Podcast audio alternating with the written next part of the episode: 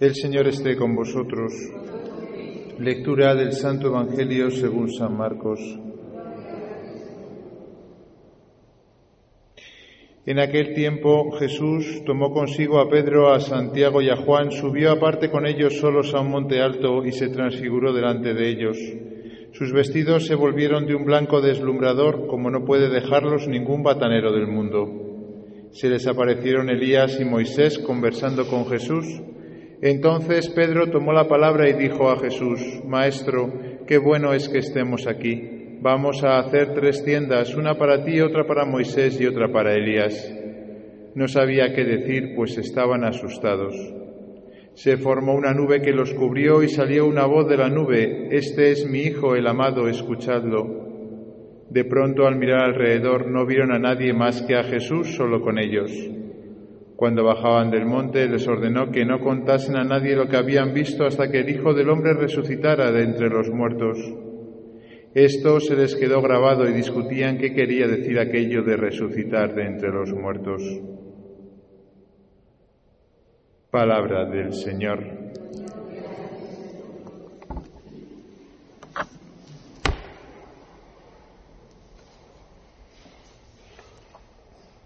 Queridos hermanos, celebramos el segundo domingo de Cuaresma y con sorpresa la Iglesia nos pone siempre, todos los años, este Evangelio que acabamos de proclamar, el Evangelio de la Transfiguración, este momento de luz, de gloria, de éxtasis, en el cual Jesús revela lo que lleva por dentro, cosa que no suele hacer. Y los discípulos experimentan tan tanto placer que se olvidan de sí mismos, eso que estaban todo el día dándose vueltas a sí mismos los pobres, a ver quién era el más importante y todo eso. Y dicen, hagamos tres tiendas, quedémonos aquí, qué bien se está aquí. La verdad es que sorprende este Evangelio, el segundo domingo de Cuaresma, porque nos podríamos imaginar que la Iglesia nos debería de poner un evangelio pues como el del primer domingo de Cuaresma, ¿no? Algo que tenga que ver con el desierto, con la penitencia, con las tesis, con el luchar, con el sufrir, que es un poco a lo que asociamos la Cuaresma, ¿verdad? Color morado, penitencia, ayuno, abstinencia, desierto. Y sin embargo, la Iglesia, que es muy sabia, nos pone este eh, evangelio de la transfiguración. ¿Por qué? Pues piénselo ustedes.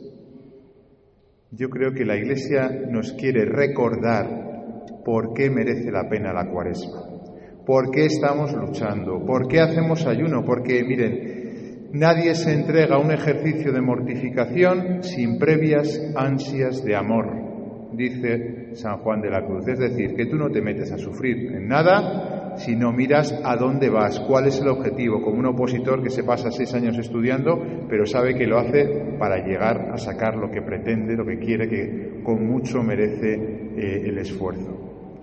Por tanto, la Iglesia de alguna manera lo que quiere es que recordemos que estamos hechos para el éxtasis, para la felicidad que estos tres hombres experimentaron por breves segundos que cuando se les fue de las manos estarían diciendo, ¿por qué? Si yo quería estar ahí.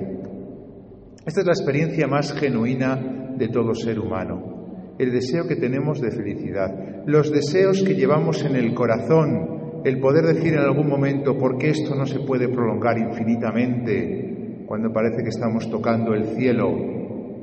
Y como es demasiado bonito a veces, ¿saben lo que hacemos nosotros y más nuestra generación? Nos convertimos en estoicos o en budistas. Ayer hablando con un joven me decía que estaba leyendo literatura estoica, un chaval de 19 años. Literatura estoica o los famosetes, ¿no? Se apuntan al budismo. ¿Por qué? Pues muy sencillo. Oye, porque si yo tengo estos deseos de felicidad y luego mi vida es tan plana, tan superficial, o me da tan poco que no consigue satisfacer estos deseos tan grandes que tengo, aunque sea actor de Hollywood, pues ¿qué es lo que hago? Decir, oye, vamos a intentar controlar los deseos. Vamos a intentar apaciguarlos. Eso es el budismo, que no sé qué es lo que tiene de interesante, sinceramente, porque es matar el deseo, es aniquilar el deseo del ser humano de ser feliz. ¿Por qué? Porque desear todos los días, levantarnos con el deseo de que se cumpla este deseo de nuestro corazón de felicidad, es demasiado bonito para ser real. Y entonces, sobre todo cuando vivimos malas experiencias, no hay nada como pues, una persona que ha sido herida en pareja, por ejemplo, o que le ha dejado su marido, su mujer, ¿no? Entonces se repliega sobre sí mismo, ¿no? Y dice, demasiado bonito era. Esto no es posible. No quiere sufrir más. Tiene una cierta paz, hay que reconocerlo. Oye, cuando uno aniquila los deseos, ese nirvana famoso, ¿eh? en el cual tú estás en paz en el nirvana, porque consigues aniquilar el deseo. Pero eso es inhumano, hermanos. Eso es inhumano, eso no es cristiano. Esa es la paz que tienen los cadáveres, no los seres humanos, y menos los católicos. ¿Cuál es la otra opción? Pues no está la opción del estoico, está la opción del que intenta satisfacer sus deseos, llegar a ese monte de la transfiguración y experimentar ese gozo, no y esa felicidad que dura un instante, pero lo hace a su manera, él mismo, con sus medios, sin confiar demasiado en Dios. Y se convierte muchas veces en un adicto. Un adicto. ¿Qué es un adicto? Pues aquel, ¿no? Que trata de evitar el dolor de su deseo, hartándose con lo que sí se lo puede dar, pero que son en pequeñas dosis. Y que por desgracia esas dosis cada vez le hacen menos efecto y por tanto tiene que meterse más dosis y más veces y cada vez más profundo y se hace adicto al final. Y tenemos todo tipo de adicciones hoy en día desde las más a lo mejor eh, legítimas, como puede ser trabajar 15 horas al día, a otro tipo de adicciones, ¿no? como pueden ser pues, las más típicas, como drogas, sexo, alcohol. Especialmente el sexo, que en esta sociedad actual estamos hipersexualizados. Ahora bien, hay que reconocer que los que se entregan al sexo desaforadamente están más vivos que los estoicos y que los budistas y siento escandalizarles. Dice San Agustín una frase que me impresiona mucho, ¿no? Aquel que se ha perdido en sus pasiones está menos perdido que el que ha perdido sus pasiones. Es más humano errar a la hora de buscar ese deseo de éxtasis, de transfiguración que tenemos en el corazón. ¿Es más humano eso? Que el cancelar los deseos que llevamos en el corazón. Por eso hay tantos jóvenes que hoy en día se suicidan, y se tapa, por cierto, para que no se sepa. Porque no podemos vivir así y entonces la única solución es suicidarnos. Y habría que ver las estadísticas para, horrorizarnos de, de los datos. Porque cuando uno intenta ¿no? satisfacer su deseo de felicidad, se hace adicto a algo y no le satisface, y la otra opción es vivir como un muerto, como un estoico, prefieren no vivir los jóvenes. Y tengo experiencia de ello. Trabajo en la universidad. Claro, se quiere evitar el dolor, se sigue queriendo evitar el dolor. ¿Cuál es la tercera opción? La tercera opción no es la del estoico, no es la del adicto, podríamos llamarlo que es el del místico. Místico no es aquella persona que tiene revelaciones especiales, ¿no? Sí, lo llamamos así a los místicos como Santa Teresa de Jesús, San Juan de la Cruz y otros tantos santos, ¿no? Místico podríamos decir que es aquel que no niega lo que siente, ese deseo profundo de felicidad en su corazón y que decide permanecer en el dolor todos los días para ver qué le puede ofrecer. Ahora bien, este permanecer en el dolor supone una purificación, porque es muy difícil levantarte cada mañana deseando que Dios te conceda ese momento de transfiguración y luego tener que vivir tantas situaciones en las cuales parece que no se te da lo que te busca, lo que buscas. Incluso justo lo contrario. Que Dios, que es el que te quiere y el que te promete el cielo, que es el que te promete la Pascua, por eso estamos en la Cuaresma ahora, te somete a una serie de pruebas que no entiendes por qué te las hace vivir y sufrir. Por eso la primera lectura de hoy está muy bien puesta, curiosamente. El sacrificio de Abraham. Oye, Abraham, al que le prometieron el cielo, al que le dijeron, sueña alto, que vas a tener todo lo que quieras y más. Después de haberle dado el hijo de la promesa, Dios le dice, sacrifícalo. Sacrifica el que va a ser la causa de tu felicidad. Y no sé cómo iría Abraham al monte Moria con su hijo a sacrificarlo, pero desde luego no entendería mucho, ¿eh? Y desde luego tendría el corazón desgarrado y cuando alzó el cuchillo dispuesto a matar a su hijo, se le partiría el corazón al ver que la promesa que Dios le había hecho estaba él a punto de rasgarla en dos.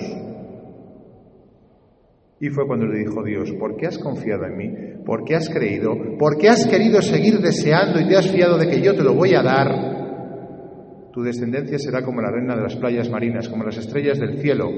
Millones y millones y millones de cristianos que hemos cumplido la promesa de Abraham, porque soñó alto, porque soñó fuerte, porque no canceló sus deseos y lo hizo como Dios quería hacerlo.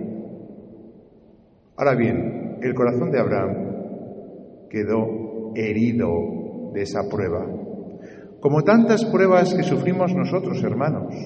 Muchas veces no entendemos que Dios nos haga, nos someta a ciertas pruebas, pues en nuestra infancia, en nuestra juventud, eh, que nos han dejado heridas en el corazón, eh, en las familias que intentamos formar, en nuestro matrimonio con nuestros hijos, la misma iglesia, los sacerdotes, nos han causado heridas y no entendemos. Y la solución suele ser, pues esa, la típica de decir, bueno, era demasiado bonito para ser verdad, ¿verdad? Cuando yo iba de joven a esos grupos y me prometían tantas cosas, luego la vida no es eso.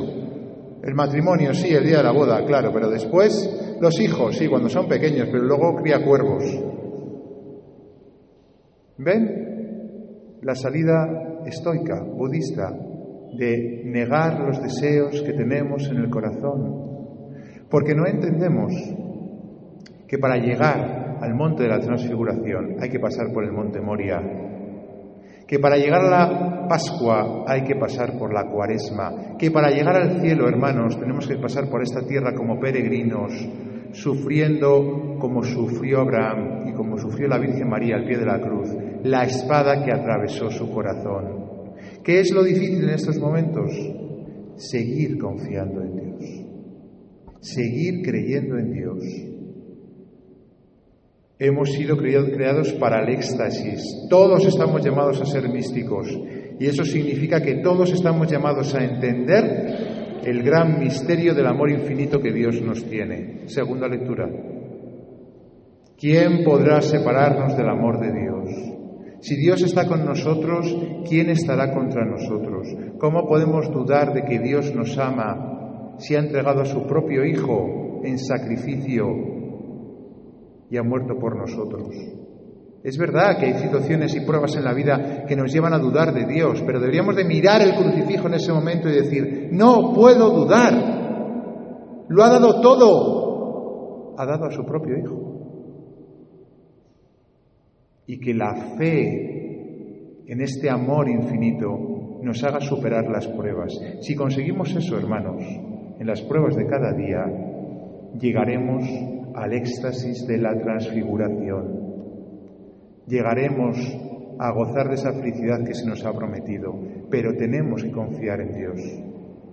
Miren, hermanos, yo trabajo en la universidad con muchos jóvenes, muchos de ellos perdidos, algunos se suicidan, y he de reconocer que tengo eh, mucha más debilidad por los jóvenes que se pierden en, las drogas, en el alcohol, en el suicidio y en todo ese tipo de cosas que por los aburguesados. O sea, creo que estos jóvenes buscan más a Dios que los cristianos aburguesados que se han instalado, que cumplen y que no buscan a Dios para nada. Lo siento, si se sienten identificados con el segundo grupo. Yo fui alpinista cuando era joven y si Dios no me hubiese llamado a ser sacerdote, creo que habría muerto en la montaña. Y creo que es lo mismo que le pasa a muchos jóvenes hoy en día. Buscan, buscan y buscan la felicidad desesperadamente y se dan de golpes con todo y algunos se suicidan. Pero me parece que esos entran de cabeza al cielo. Mientras que los cristianos aburguesados, que hemos cancelado la búsqueda de Dios, que nos hemos instalado en la sociedad del bienestar, que cumplimos delante de Dios y que nos justificamos, que no pasamos por el confesionario reconociendo nuestras faltas, que no hacemos este camino de purificación, que evitamos el dolor de levantarnos cada día con el ideal altísimo de amar a Dios sobre todas las cosas y de amar al prójimo hasta rezar por el enemigo, me parece que van de cabeza al infierno. Y a veces yo estoy muy tentado también de ser del segundo grupo porque vivir en el primer grupo es muy sufriente. Ahora bien, hermanos, estamos llamados precisamente a eso. No a estar castrados, si hablamos en términos sexuales. No a ser ninfómanos, si hablamos en términos sexuales. Ni estoicos, ni tampoco adictos. Estamos llamados a ser místicos, a gozar del matrimonio espiritual que llamaban los santos, eso que no entendemos, ni siquiera yo y que es algún día poder gozar de la felicidad que tenemos en el fondo de nuestro corazón y que no debemos cancelar. Ojalá que esta cuaresma nos ayude a purificar nuestro amor, a purificar nuestro corazón, a purificar nuestros instintos, a veces salvajes ciertamente, pero a seguir nuestros deseos, a dejar que Dios los vaya guiando a lo largo de la vida, con pruebas, con muchas pruebas como Abraham, como la Virgen María al pie de la cruz, como tantos santos, pero confiando en que el amor de Dios es más grande que cualquier prueba que podamos sufrir y que si nos dejamos llevar por Él, nos dará lo que le dio a estos tres. Y podremos decir un día, Señor, qué bien se está aquí. Me quiero quedar para siempre contigo.